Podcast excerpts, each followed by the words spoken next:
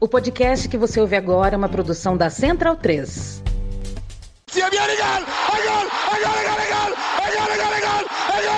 Parte Pirlo! ¡Sí! ¡Sí! ¡Sí! ¡Qué victoria! ¡Qué victoria! Non lo so che ha segnato, ma chi se lo sa? Tardelli! Tiro!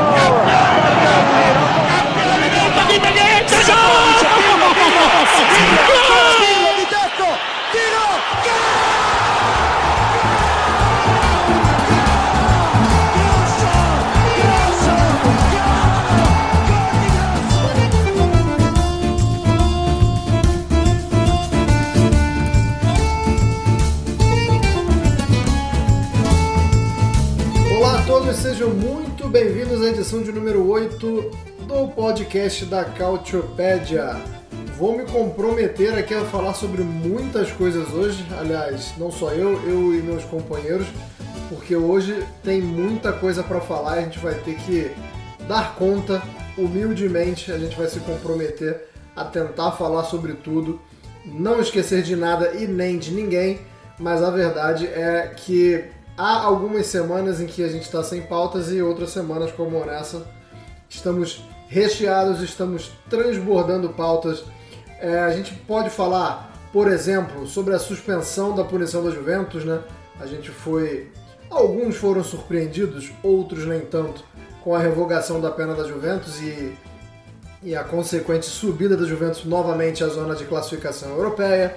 A gente também pode falar sobre esse título praticamente já entregue, praticamente nas mãos do Napoli. A gente pode falar sobre a prévia das semifinais europeias, né? Que tem dos 12 semifinalistas das competições europeias, temos 5 italianos. A gente pode falar sobre a Copa Itália e vamos tentar, vamos tentar falar sobre tudo isso nessa edição de número 8. É claro que eu não estou sozinho nessa, vou contar com a ajuda de Caio Bittencourt. Caio Bittencourt, bom dia, boa tarde, boa noite. Hoje eu acho que a gente ainda não vai mergulhar de cabeça no título do Napoli, a gente está pre- preparando um especial que quando vai ao ar não sabemos, depende aí dos comandados de Spalletti, mas ainda tá naquela de ain't over until it's over, Caio. Bom dia, boa tarde, boa noite. Olá a todos, sim. It ain't over till it's over. Não acaba até acabar. Temos campeonato ainda para jogar, tem algumas o- outras coisas aí a definir, então de certa forma temos coisas a debater e também explicar os porquês de, desse aconteci- eh, desses acontecimentos todos. Nesse negócio de jogo todo dia, é, Copa ali, é, Copa ali, Copa colar, chega um certo momento que a gente periga gravar um podcast e uma hora Como depois diria ele o Zeca Pagodinho, é bom, mas é É ruim, né? Tá bom, mas tá ruim. É bom porque você sempre tem uma novidade, mas é ruim porque você tem sempre uma novidade, né? Então fica difícil você estabelecer parâmetros ou tentar se planejar, tentar é, se, se programar né, para falar sobre o futebol italiano, para acompanhar os acontecimentos. Para quem só quer abrir o Twitter ou abrir as redes sociais ou abrir, por que não, os jornais ou os sites, é maravilhoso, né? Todo dia tem uma informação. Mas a gente vai acabar ficando maluco com tudo que vem acontecendo no futebol italiano. Acho que no futebol europeu é, como um todo, mas no italiano a gente tá- ainda tem esses desdobramentos aí de, de julgamentos e mais julgamentos. Também está comigo nessa Nelson Oliveira, o editor-chefe da Cautiopédia. Nelson, vou começar fazendo uma pergunta muito doida para você, tá? Porque a gente estava esperando a sua chegada para começar a gravar. Você foi passear com os cachorros. E se Federico de Marco fosse um cachorro, que raça ele seria? Bom dia, boa tarde, boa noite. Bom dia, boa tarde, boa noite. É, cara, ele é. Ele é meio tarracadinho, né? Apesar, de ter mais de 1,80m, segundo informações, né? Você sempre desconfia um pouco. É, existe uma, estelionato, um, um estelionato é, de altura aí, às vezes os jogadores dizem que tem uma altura, na verdade tem outra. Ele é meio Gostei, tarracado, parece um bulldog francês, né? Gostei do bulldog francês. E vamos começar falando então, já que eu puxei já esse gancho de Federico de Marco, porque a Inter de Milão é finalista da Copa Itália. bateu a Juventus. É, a gente vai falar um pouco sobre o jogo, mas acho que tudo nesse programa de hoje vai estar vai tá interligado de alguma forma, né? Porque a gente vai falar da Inter de Milão chegando à final da Copa, e não é só a final da Copa, também é uma semifinalista europeia, então você já consegue ver ali que a Inter vai bem nas Copas, embora não vá bem no campeonato italiano. A gente vai falar da Juventus, que foi eliminada para a Inter de Milão hoje, perdendo por 1 a 0 mas também vai falar da Juventus que pega o Sevilha na Europa League, e também vai falar da Juventus que recupera pontos no campeonato italiano. Então, assim, hoje vai ser o quebra-cabeça aqui, a gente vai tentar encaixar todas as peças, mas começando pela partida de hoje. É, Caio Bittencourt, queria que você falasse rapidamente, brevemente, como foi a partida, mas eu vou te dar um ponto é, para você começar, que eu acho que é, é, eu acho que é o principal ponto de debate, eu acho que é o principal é, acontecimento né, dessas semifinais. A Juventus não jogou bem. No, no, primeiro jogo, alguns bons momentos, mas a Juventus hoje, em nenhum momento, nenhum momento, deu a impressão de que conseguiria reverter ou uh, começar conseguindo o resultado ou depois de reverter depois que a Inter de Milão abriu o placar. É, queria que você falasse sobre o quão pobre a Juventus está. É, não que seja uma novidade durante a temporada, até mesmo quando conseguiu os resultados, quando teve uma, uma sequência muito boa com o Alegre, é, não vinha demonstrando muito, muito, muita coisa, né? Vamos falar da, da, do ponto de vista técnico e tático. E agora os resultados não estão vindo, então isso fica muito mais latente, né? Se era uma coisa que a gente desconfiava, ou, de que, ou que era só uma vírgula, agora é o, a manchete, né? Agora é o, o lead. A Juventus não consegue jogar bem, né, cara? Exatamente. Eu acho que dá para estender até o que aconteceu nesse clássico da Copa como uma tendência dos últimos 15 dias, se você for parar para pensar. Porque de certa forma, a Juventus que pouco ameaçou o gol do Onaná, teve alguns é, chutes de longa distância, algumas jogadas individuais, especialmente com o Di Maria, com alguns outros assim, mas nada que fosse assim comparável ao nível da Inter. Ainda que o nível da Inter eu não, não achei o melhor que esse time possa produzir, até em comparação com o que for, foram os confrontos de Champions League e até com o melhor que o time voltou a produzir no campeonato com 3 a 0 no Empoli no fim de semana, foi uma tendência que se viu já no jogo com o Sporting na volta em Lisboa que o time faz o 1 a 0 e depois se retrai bastante, até chegou a sofrer um pouco no final com é, o clássico de domingo na Série A com o Napoli, que o Napoli foi o senhor do destino no jogo durante boa parte da partida, é, teve melhores chances, controlou a posse por maior, uh, por maior tempo, e a Juve só teve na frente nos lances que acabaram não valendo, e aí no fim o raspador acabou por decidir. E esse duelo com a Inter, que no fim das contas acho que a Juventus esperou demais o adversário, mas esqueceu de atacar em alguns momentos. Esqueceu de de fazer com que sua força ofensiva funcionasse. É claro, no meio dessa coisa toda, você também tem algumas questões ali é, na formação do time que o, o Alegre acabou por não pensar tanto. Uma das discussões recentes da Juventus, que, é, que até o momento, que hoje, estamos gravando nessa terça, acabou por, por acontecer, é se Kostic e Chiesa, que brigam pela mesma posição. rapidamente, hoje é quarta, tá, Caio? Quarta, é verdade. Eu tô.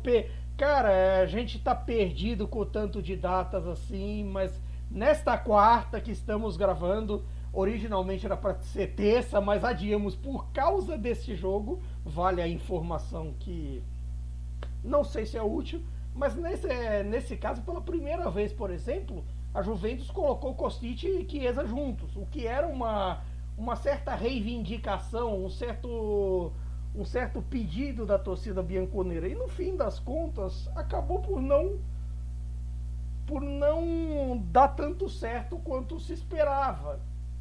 Mas assim, ao mesmo tempo, você começa a pensar se tipo se a função do Chiesa como um dos dois atacantes ao lado do Di Maria seria ideal. Se não serviria, por exemplo, ter um centroavante ali, um Milik ou algum outro. E mesmo as entradas do meio campo, mesmo o Pogba entrando no segundo tempo, o Locatelli não acabaram não servindo tão bem na competição com o Mkhitaryan, com o Barella, com o Tcharanoglu e com todo Ô, Nelson, o, Caio usou uma expressão ali de que às vezes a Juventus se esqueceu um pouco de atacar. É, queria te perguntar se ela esqueceu ou se ela não tem capacidade mesmo. E como isso pode preocupar, porque assim, é, é, eu acabei de falar, contra o Napoli, é, até tem um bom momento ali, né? Tem um gol anulado, é, um pouco antes do, do, do Napoli fazer o gol, a Juventus fez um, tem uma pressão ali, mas que não passa de uns 15 minutos, né? Uns 15 minutos ali de domínio, foi o que a Juventus conseguiu contra o Napoli. É, e hoje contra a Inter não conseguiu muita coisa. Eu queria é, te perguntar se isso é, na verdade, eu sei que isso preocupa contra o Sevilha, que o time do Sevilha ele é, ele é traiçoeiro, ele é ardiloso, mas tem muito torcedor do Juventus comemorando a volta dos pontos, né? A, Juventus hoje terceira colocada da Série A. Hoje, é, é sempre bom falar isso, né, Juventus? Hoje, porque tudo, tudo pode mudar. É, mas já não fica. É, tem um alívio da volta dos pontos, mas também já não fica a preocupação de que não vai conseguir ir para a outra Liga dos Campeões jogando dessa forma de hoje? Essa preocupação ela vem desde o início da temporada, né? Na verdade, se a gente for estender até desde o ano passado, porque com o Alegre a Juventus não consegue é, jogar bem, não, nem se aproxima do, do, do, desempenho do primeiro trabalho do Alegre na, em Turim, por exemplo. É, eu acho que essa, é, essa preocupação ela é perene ali, né? Só que ao mesmo tempo, a Juventus ela tem conseguido resultados assim, ela tá, ela tá fazendo um, uma, uma Liga Europa muito sólida, né? É, desde que, de que foi para a competição, ela tomou um gol só, né? Tomou um gol do, do Nantes e agora depois tomou um gol de pênalti do, do, do Sporting, mas mesmo assim é, tem se defendido bem, né? Contra o esporte sofreu bastante. Acho que foi da, da dos jogos eliminatórios é, os mais, foram os mais difíceis né? que, que, que a Juventus teve. Mas soube sofrer. Né? Então é o alegrismo, né? Eu acho que o, o, torcedor da Juventus, apesar de preocupado com o fato de o time não render é, o que deveria render pelo, pela qualidade do elenco, está um pouco acostumado também e vai nessa, nessa toada aí, né? É, o Sevilha, eu acho que o que mais pode preocupar a Juventus em termos de, de Liga Europa é que o Sevilha melhorou o desempenho, né? Na, tava brigando muito fortemente para não cair em La Liga, é, agora já está numa situação um pouco mais confortável, então dá para é, se dedicar um pouco mais à Liga Europa, que é o torneio por excelência né, do Sevilha. Na Série A já em, em termos de, de Juventus, é, o calendário é um pouco mais fácil do que os dos rivais, né? Então, por exemplo, tem um jogo contra o Bolonha, que é o próximo do fim de semana, que é um jogo complicado, mas que é, historicamente o Bolonha não tem é, preocupado a Juventus. É, depois pega o Leite, que também está em uma fase assim é, horrível, né? Aí tem um jogo fora contra a Atalanta, um jogo mais complicado. Embora a Atalanta muitas vezes no campeonato é, também não tenha é, conseguido resultados bons contra a Juventus. Nos últimos anos até o, o duelo ficou um pouco mais equilibrado, mas a Atalanta é uma, uma freguesa de longa data da Juventus. Depois pega a Cremonese, provavelmente rebaixada, é, já na 35ª rodada, faltando quatro rodadas, talvez já esteja rebaixada matematicamente. Empoli também que não vem bem, aí depois pega o Milan, outro jogo já complicado. E depois uma Udinese que não tem mais é, grandes objetivos. Então eu vejo na Série A, eu vejo poucas possibilidades de, de a Juventus deixar pontos pelo caminho. E isso aí pode é, fazer com que a punição da Juventus fique para a temporada que vem. Porque não adiantaria. É, é, é, provavelmente vai haver uma redução né, dos 15 pontos. É, os 15 pontos não devem ser novamente atribuídos, deve ser uma. Eu, meu palpite é que fique em torno dos nove pontos que foram pedidos no início do processo. E se, por exemplo, a Juventus tiver nove pontos de vantagem é, para o quinto colocado, essa punição não deve ser aplicada nessa temporada, porque ela não vai resultar em, em nada para a Juventus. Né? Eu não sei se, a, se o, o júri desportivo vai entender que, por exemplo, ah, ficou fora da Champions League, mas pegou uma vaga na Liga Europa ou na Conference League, se isso seria uma punição suficiente, né? É, se, por exemplo, perder nove pontos e ficar ali na, no sexto lugar, no sétimo lugar, se isso é, seria entendido pela, pelo, pelo judiciário é, como uma punição é, condizente ou se ela seria jogada para outra temporada para aí sim e ter é um efeito também que até o UEFA é, já está falando né, sobre punições da Juventus é, e isso é muito interessante porque a Juventus não está não tá em bons lençóis com a UEFA, digamos assim, né? desde a criação e a insistência na Superliga. A, o, o Tirafini, por exemplo, se ele puder enfiar a faca e rodar na Juventus, eu tenho certeza que ele vai. A gente teve recentemente toda uma troca na diretoria do Juventus e, enfim, eu acho que uh, ainda tem muita, muita água para passar debaixo dessa ponte e, e, e principalmente se, se chegar na, na, na, esfera da UEFA, né? Se a UEFA tiver é, poder de decisão sobre alguma coisa nas competições europeias, eu acho que a Juventus vai tomar um, uma pancada sim. É, e, e, só para a gente não falar também, é, não deixar de falar, perdão, é, sobre essa questão de, é, de, de punições e, e recursos, é, um, pelo menos uma bola dentro, né? Uma bola dentro do pessoal da Itália que é, revogou a suspensão do Lukaku. O Lukaku pôde jogar hoje, não que ele tenha feito muita coisa, né? O Lukaku inclusive entrou mal no jogo contra a Juventus hoje, mas eu achei sintomático e achei um bom, um, um, um bom caminho é, terem revogado, terem aceitado o recurso para que o Lukaku não tivesse sido suspenso do jogo de hoje, relembrando que o Lukaku ele estava suspenso por causa de hoje porque foi comemorar em frente à torcida de Juventus, ou não necessariamente em frente, mas estava ouvindo muita coisa e foi comemorar e, acabou sendo expulso. É, mais um caso de racismo. O pênalti, era, o pênalti era na frente da curva sud, não tinha nem como não comemorar ali no fim é. das contas. Então, assim, é só ele só ouviu os famosos ululate e aí mandou silêncio, não foi nem não foi nem grande coisa. E aí é, tomou segundo amarelo, seria expulso, mas é o o Gravina sabiamente é invalidou a suspensão e deu é, uma graça que eles chamaram. Mas pelo menos uma vez, pelo menos uma bola dentro. É, foi uma bola dentro. Mas assim, sobre esse caso da, da Juventus, vale dizer que a Juventus não foi. A, a, a descida da punição de volta para a segunda instância, de volta para a instância da, da federação, que estava na. O que foi julgado foi o recurso no Comitê Olímpico italiano, nesse caso não foi por uma questão de mérito ou de pausar um pouco, esqueci aqui se é mérito ou se é qual é a outra palavra?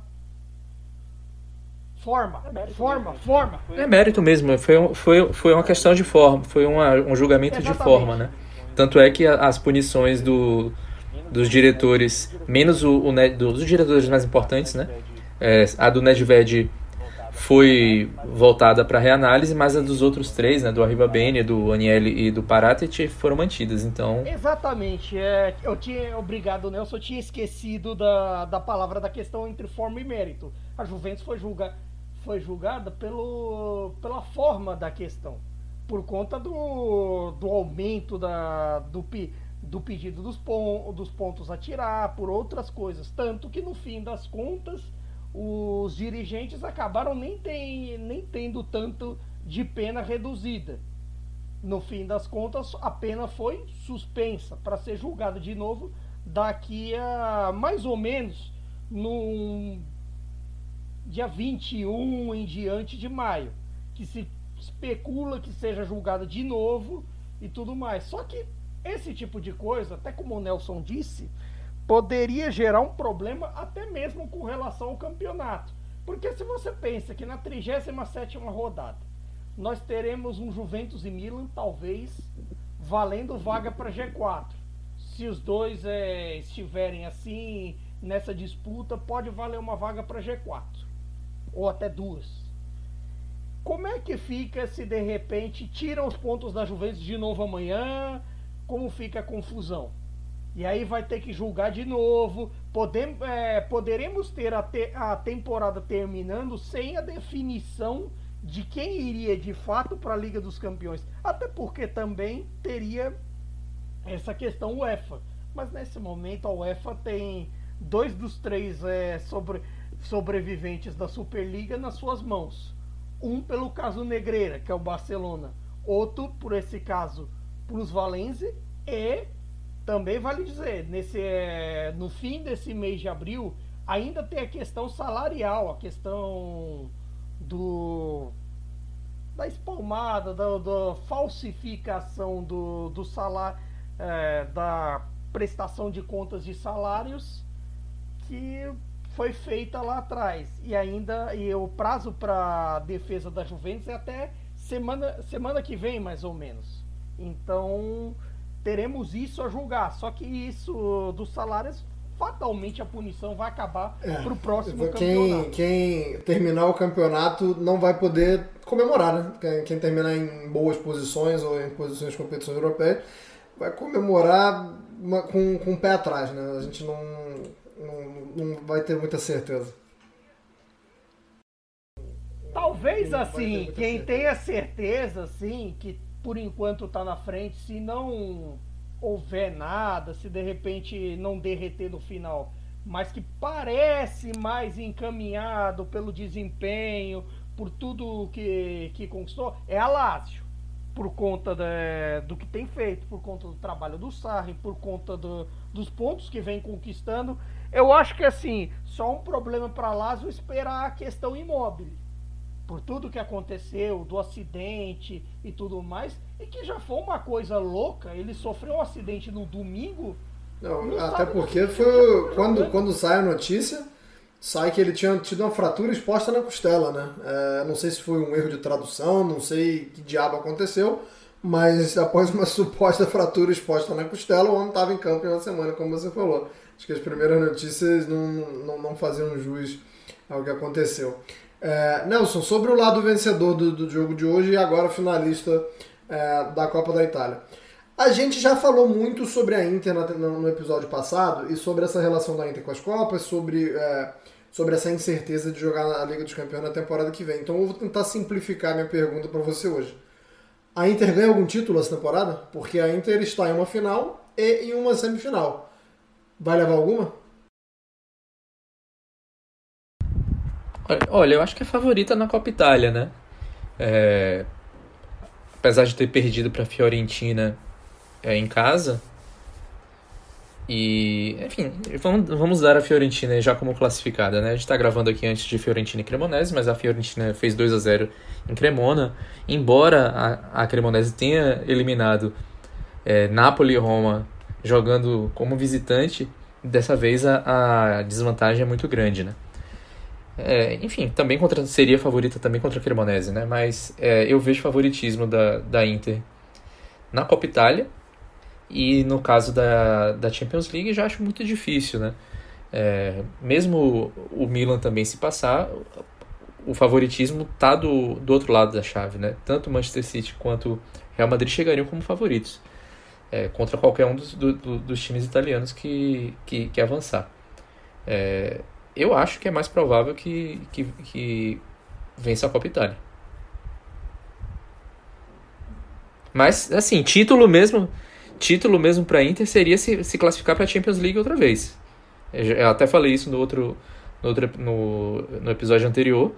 É, título da Copa Itália não significaria pouca coisa para a torcida, até porque já ganhou da, da Copa Itália anterior, né? Que fazem. Que não, fazem. não seria é, nada de novo. Assim que a gente vê é, o tamanho da equipe, né? Porque se fosse uma equipe que não está acostumada a finais, é lógico que o título da Copa Itália serviria para você adicionar um troféu na sua salinha de troféus. E a gente vê também o tamanho do, do buraco. Não vou dizer que o buraco que a Inter acabou para ser, é, embora tenha sido, mas o, o, o buraco é, e da, dos mecanismos financeiros que a Inter necessita é, e na situação que ela colocou para chegar nessa situação é, com a qual eu concordo com você. É, Caio, eu queria, já que a gente falou da Fiorentina, é, acho que a pergunta pode servir para a Fiorentina também, já que o Nelson citou que a Inter é favorita contra a Fiorentina, já dando a Fiorentina como finalista, embora ainda não seja. É, mas a Fiorentina também tem essa chance e também está em uma semifinal, a semifinal da Conference contra o Basel. É, deixa eu só fazer um parêntese muito rápido aqui, Caio, porque o, o Leandro Amin e o Paulo Júnior gravaram o meu time de botão, o último. Agora vocês não me perguntem o número da edição, mas o último meu time de botão foi sobre a Fiorentina, não sobre essa Fiorentina de hoje, mas sobre a Fiorentina do final dos anos 50. É, a Fiorentina que conquistou incríveis sete vice-campeonatos de 56 a 60, de 1956 a 1960. Então o Leandro Amin e o Paulo Júnior gravaram sobre, sobre aquele time, sobre aquela época áurea da Fiorentina, que infelizmente é, bateu na trave loucamente, né? É, quatro tetra vice-campeonatos na, na, na Série A, vice da Champions League, então acabando aqui, vocês que tenham curiosidade, vocês que são simpáticos da Fiorentina ou que querem conhecer uma história nova sobre o futebol italiano, ainda não conhecem, é, vão lá no meu time de botão, é, Leandro Amin e Paulo Júnior falando e vão saber por, e vão saber porque Julinho Botelho é tão amado pela torcida Isso. viola, principalmente é que, que não importam os sete vícios. Exato. É se, se, tem, se tem sete tristezas, tem essa alegria que eles vão guardar uh, para todo sempre. Mas desculpa ter, ter feito esse parênteses aqui, mas é um podcast de altíssima qualidade, mais um aqui da Central 3. Precisa, precisamos promover. Mas voltando sobre essa Fiorentina, vou fazer a minha pergunta que eu fiz assim. Dá para a Fiorentina sair com o título? É, como eu disse, na, na Conference pega o Basel na semifinal e virtualmente vamos, já, já estamos colocando a Fiorentina na final da Copa Itália.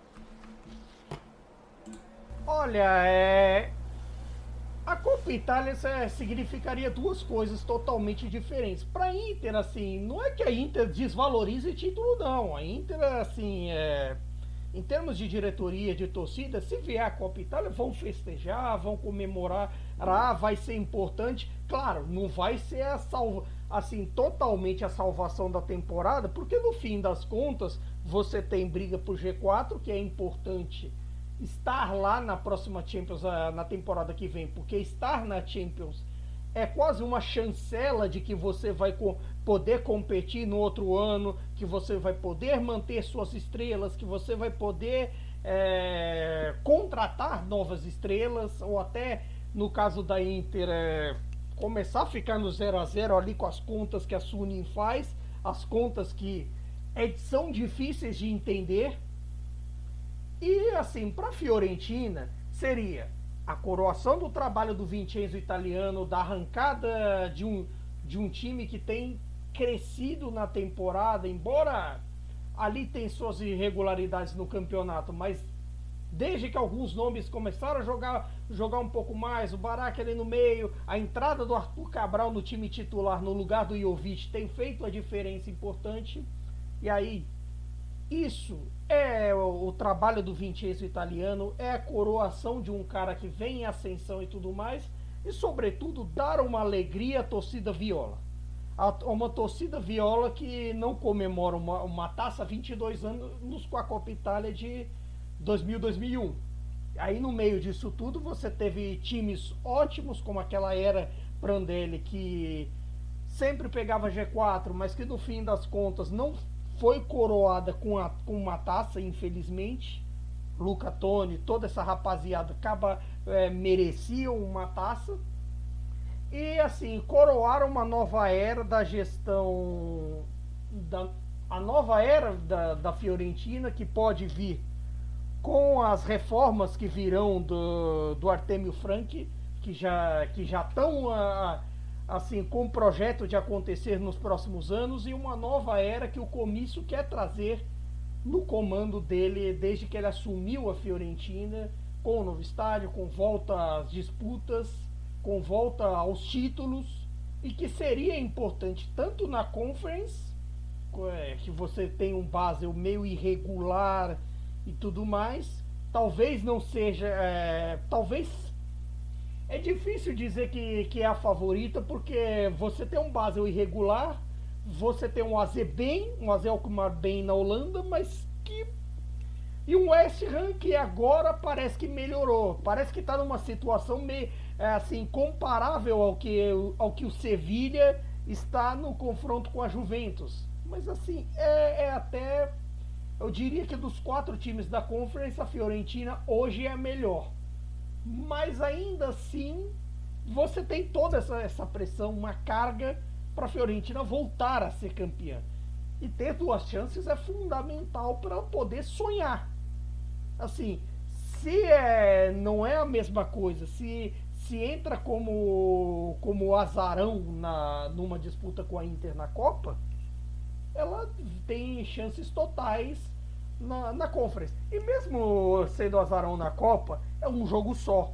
É no Olímpico. É campo neutro. De repente, num dia inspirado, não pode acontecer? Claro que ela pode sonhar. Ainda mais numa Inter tão irregular. Só que a Inter do Inzaghi também é o tipo da coisa. Ela não é de se entender, ela é de se sentir.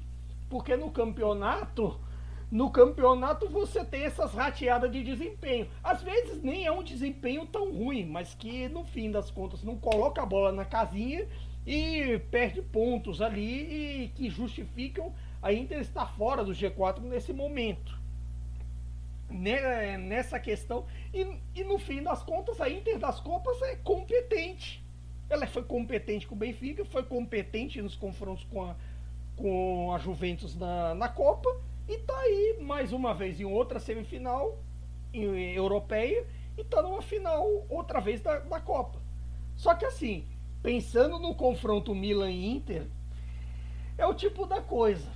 Na Champions, às vezes quem tá pior no campeonato pode levar melhor. Vira um confronto 50-50. O Milan está melhor de desempenho nesse momento. Os gols do Rafael Leão voltaram a acontecer, Giroud voltou aos trilhos. Você vê uma, um crescimento de desempenho de nomes como Benasser, Brahim e principalmente de Mike Manhã, herói contra o Napoli e, e que tem crescido o desempenho até no campeonato para volta ao G4.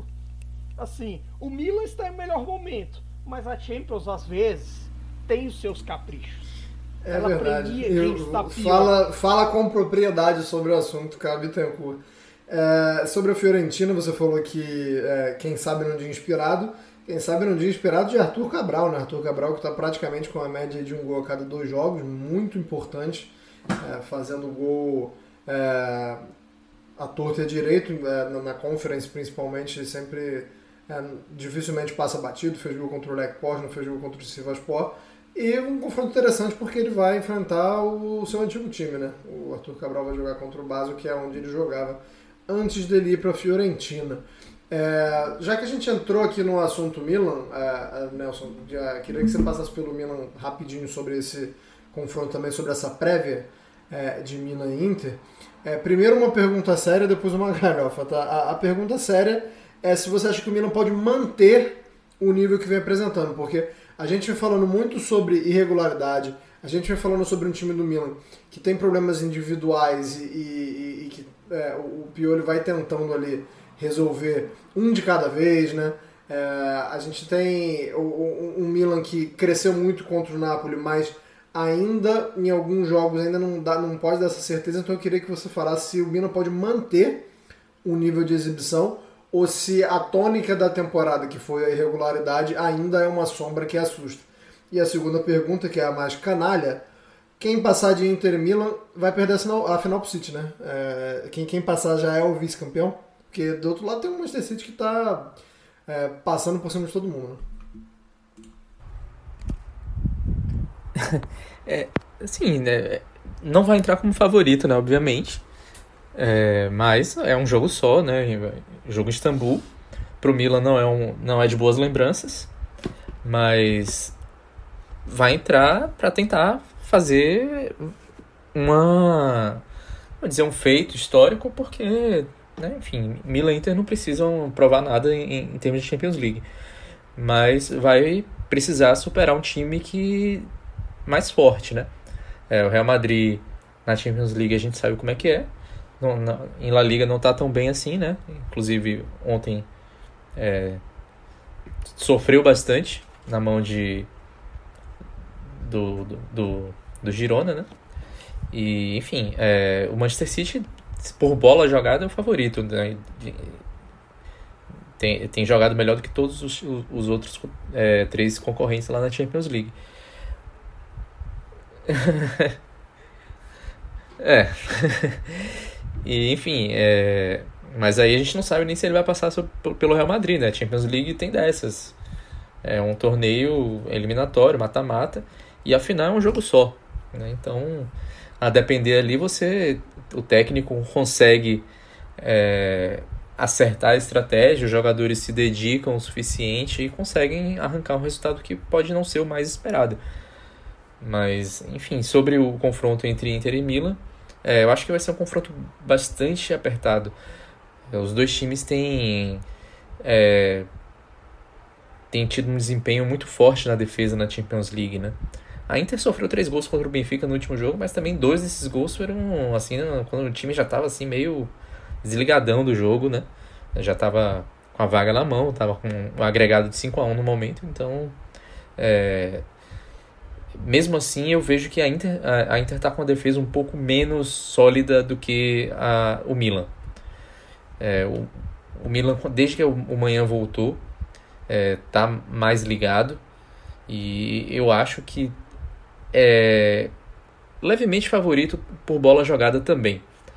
Eu acho que dá para manter sim o desempenho. É... Apesar de ter vencido um dos derbys né, dessa temporada, é... tem isso conta a favor da Inter, o fato de que a Inter tem jogado melhor nos últimos derbys, assim, né? Se a gente for comparar das últimas temporadas, né? A Inter tem feito melhores jogos. Nem sempre tem, tem tido resultados é, positivos.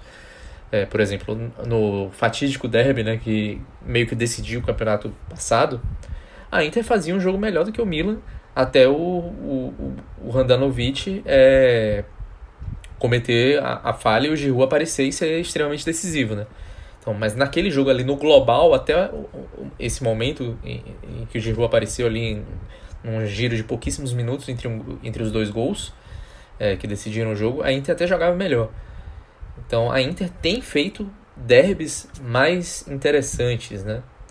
Mas na Champions League, nos, na, nos dois últimos, nos dois primeiros e únicos né, confrontos que, que fizeram, o Milan ganhou.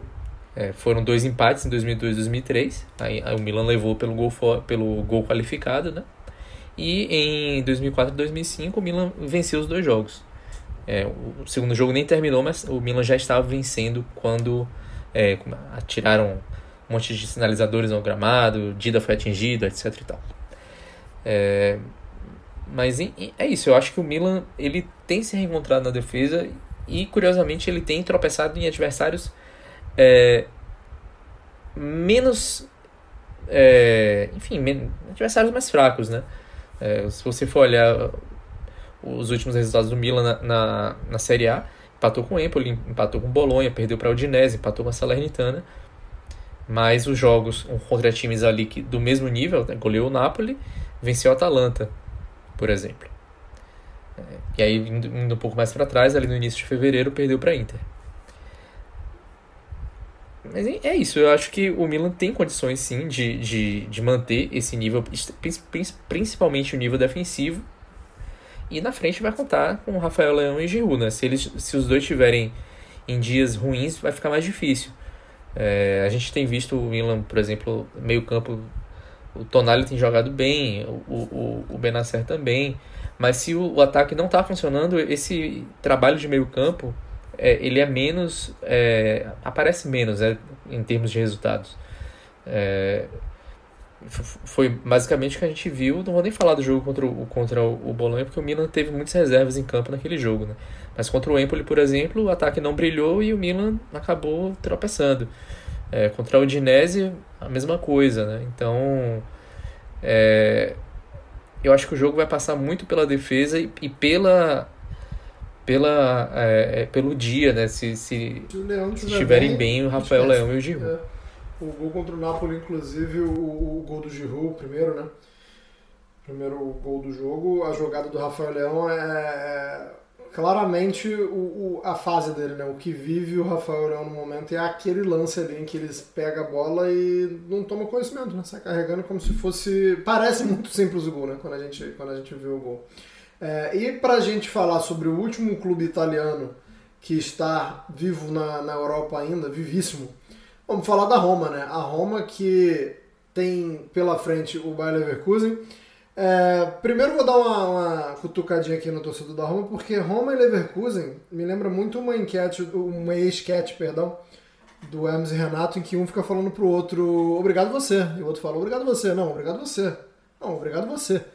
Porque são times que geralmente entregar uma palavra muito forte, mas são times que geralmente desperdiçam oportunidades, né?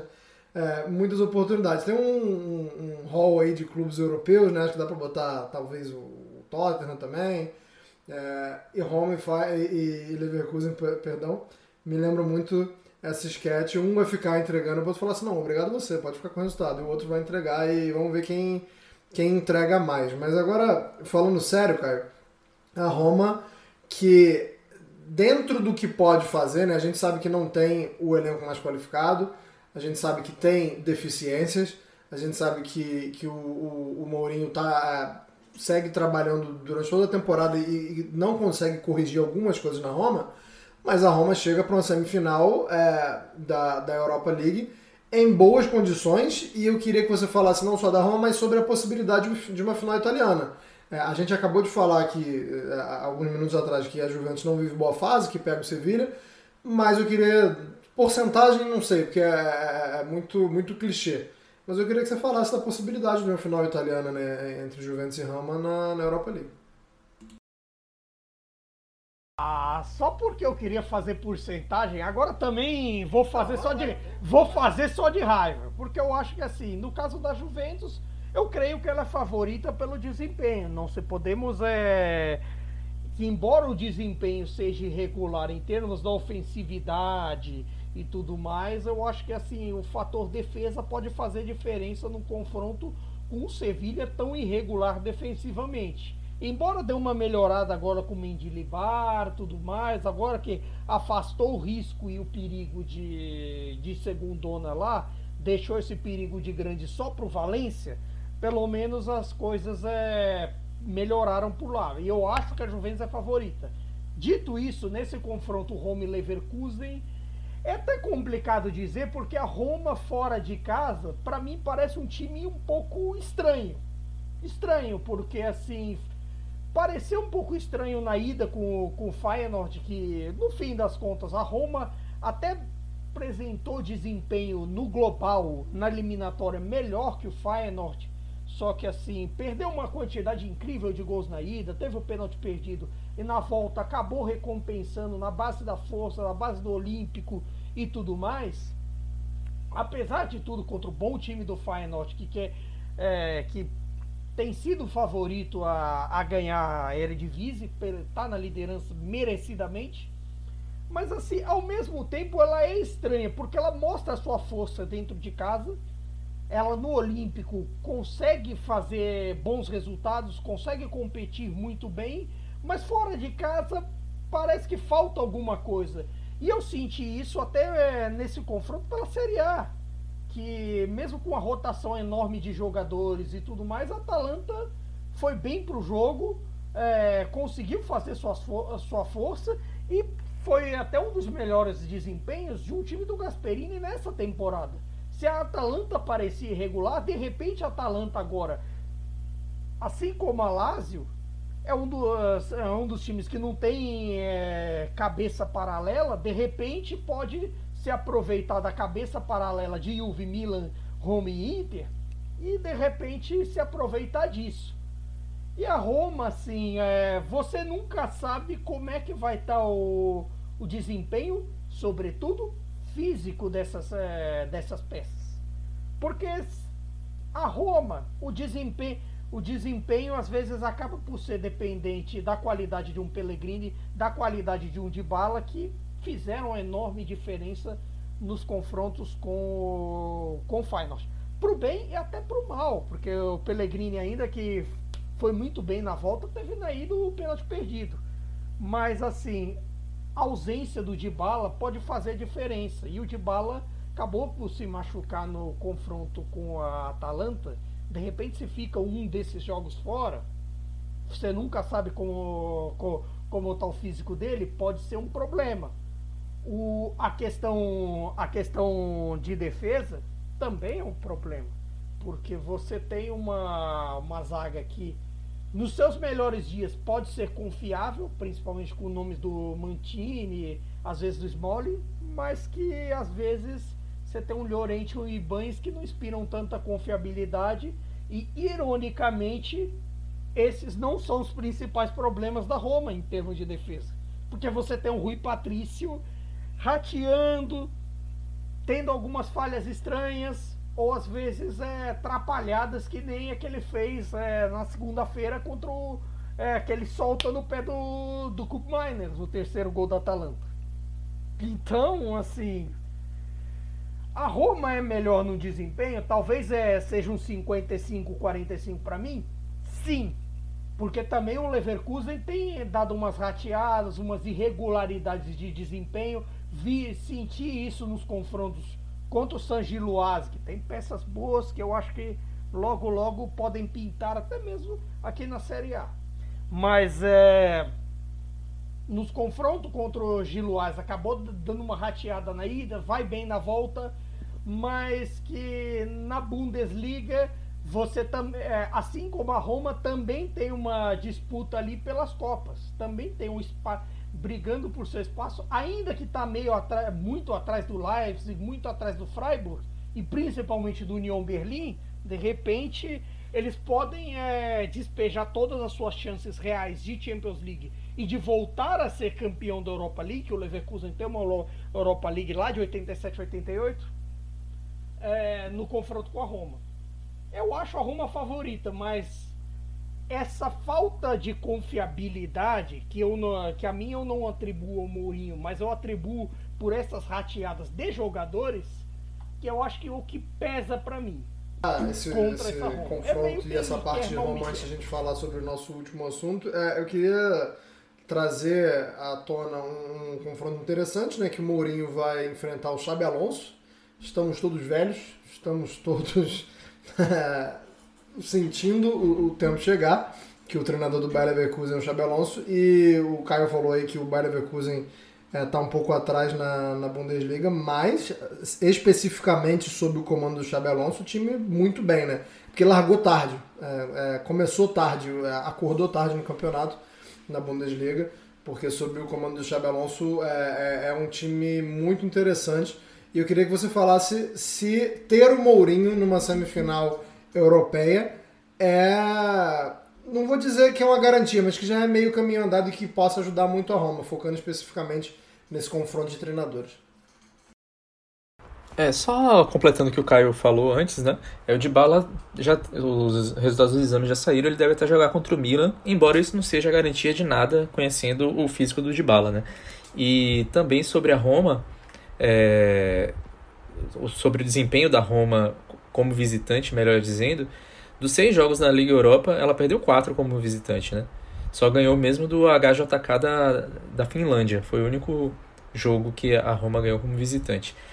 E aí, o que acontece é que a Roma agora, ela, ao contrário das outras eliminatórias, né? Dos outros jogos eliminatórios, ela joga a primeira, a primeira partida em casa. Né? Ela, ela vai decidir contra o Leverkusen na Alemanha.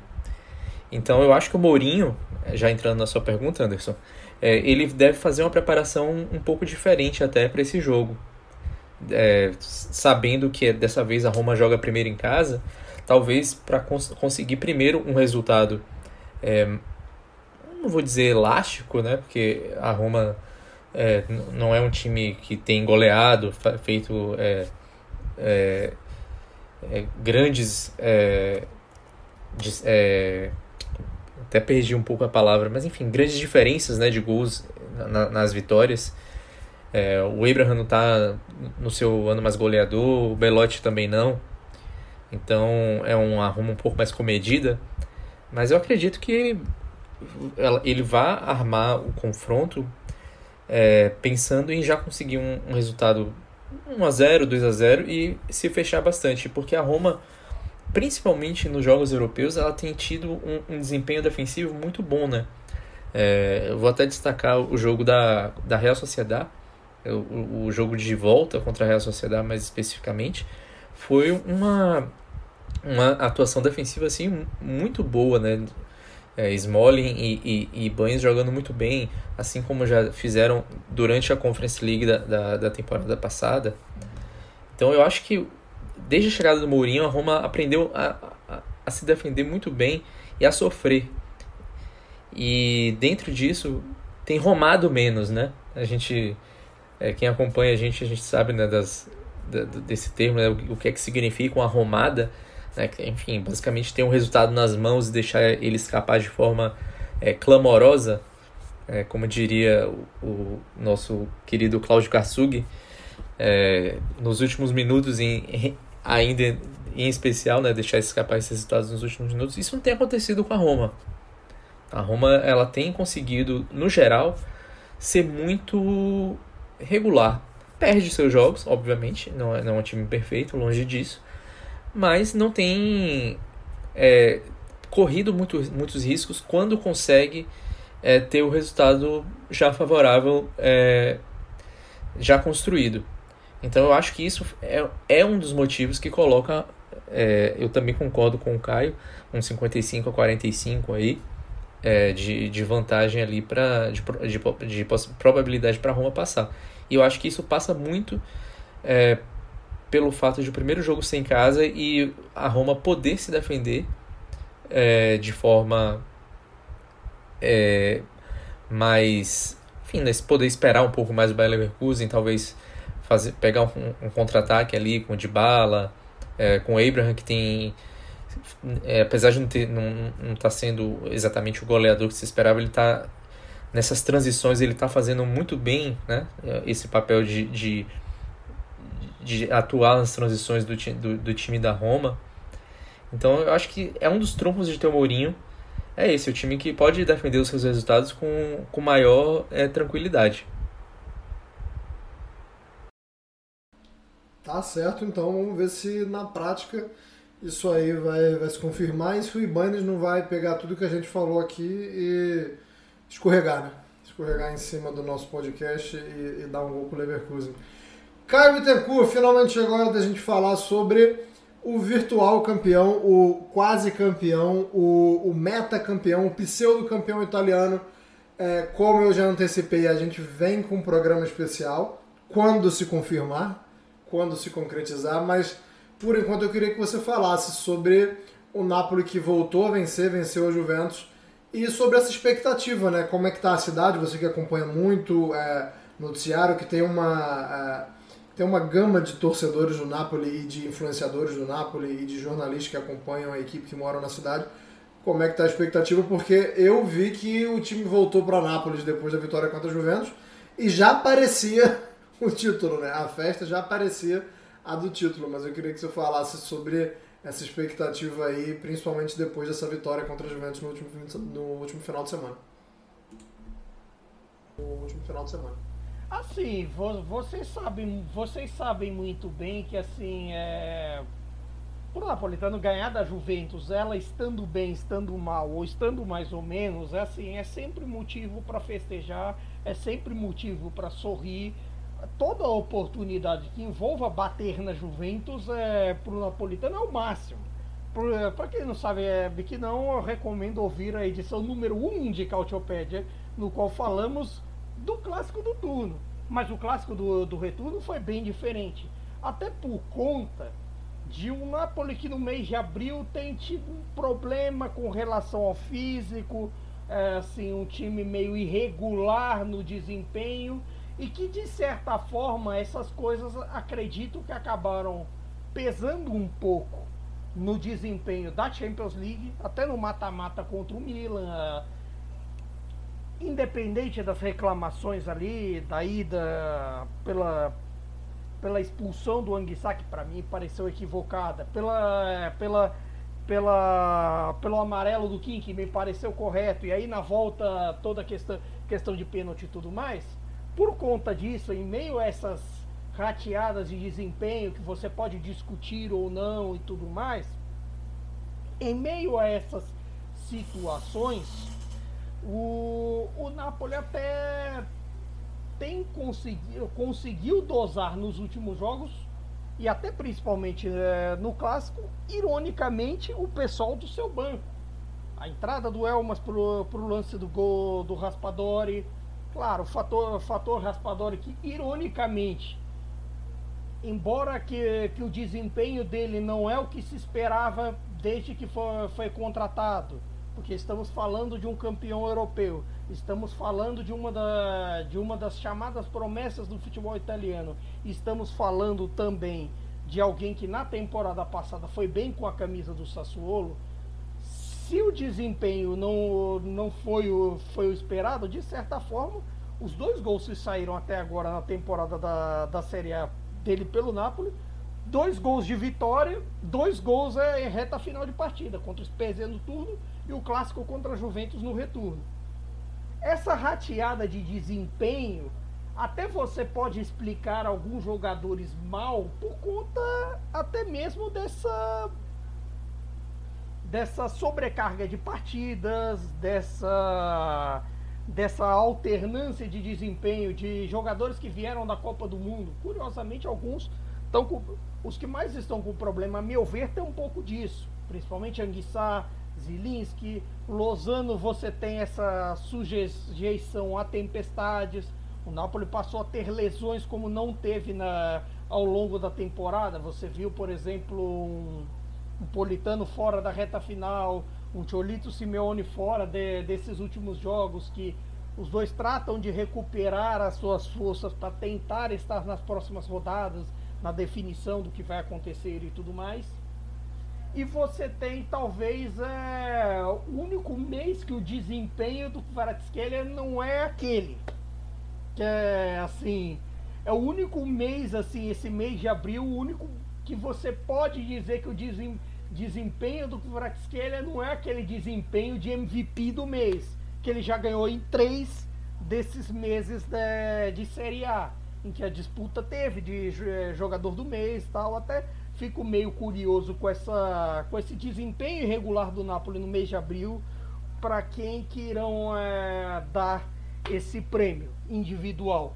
Mas se o desempenho dele é individual, a volta do Osimhen, de certa forma, deu meio que um norte ao time.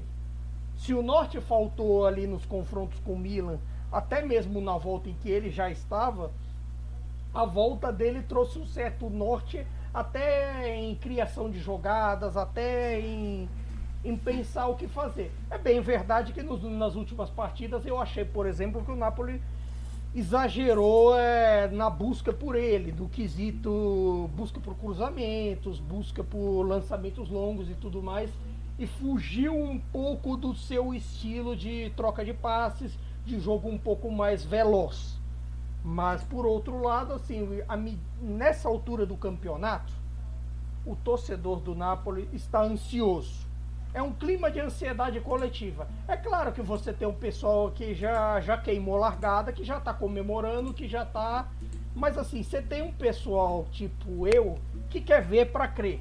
Que quer ver, assim, que talvez só acredite no, no negócio quando bordar o escudeto no peito da próxima camiseta. Talvez no fim das contas tenha gente que seja assim. Tem gente que seja mais São Tomé. Tem gente que só quer festejar. Que no fim das contas a torcida do Napoli é uma mistura disso daí, esse pessoal mais comedido, esse pessoal que gosta de festejar, mas que no fim das contas você tem uma ansiedade, você tem uma, uma vontade coletiva de que isso chegue logo. Que assim, que todo mundo só quer é, voltar a ser, é, a ser feliz, que tipo, uma sensação de que chegou a hora de ser feliz. Claro, para mim, eu sempre vou repetir o It ain't over till it's over, porque já virou um bordão meu. Já não é nem mais do Lenny Kravitz. Ele vai me, pro, ele vai me processar por direito autoral. Mas assim, de certa forma, você tem uma ansiedade coletiva que para mim, eu até explico assim, além dessa questão física para rateada do desempenho que se talvez ali o desempenho contra o Verona não foi lá essas coisas no 0 a 0 se contra o Leite é, precisou de uma forcinha enorme do Leite para ganhar, que o Leite está entrando no buraco. E mas assim, se precisa é, também tem essa ansiedade, essa coisa assim de queremos definir logo e tudo mais, e assim, eu acredito que até definir vai se sentir um pouco disso vai se sentir um pouco da, do querer resolver logo, do querer, assim, é, da ânsia até mesmo para tipo, da torcida para ver a bola entrando na casinha. Entrando no, assim, no gol até ele acontecer, porque assim, é uma comunidade que está ansiosa. Ela está festejando, muita gente até já dá como assim, é, como feito. Mas assim, ao mesmo tempo, sempre tem a ansiedade para você confirmar tudo isso. Agora é quase como numa, numa corrida, na Fórmula 1, sempre se costuma dizer traga o carro para casa quando está na reta final, para não arriscar, para fazer o simples, para tudo mais. É o momento em que o Napoli precisa trazer o carro para casa, para confirmar tudo isso, para simplesmente é, botar tudo o que sofreu nesses tempos e tudo mais, até nesses 33 anos de ausência entre uma taça e outra, para extravasar. Todo mundo só quer ser feliz de novo. E é isso. E é assim, em vista do confronto do clássico com a Juventus, foi até meio simbólico, porque de certa forma, além de eh, espantar os os males da eliminação para o Milan, você é, assim bate num rival e traz de volta algo que ficou uma ferida muito grande no torcedor napolitano, que foi o campeonato de 2018.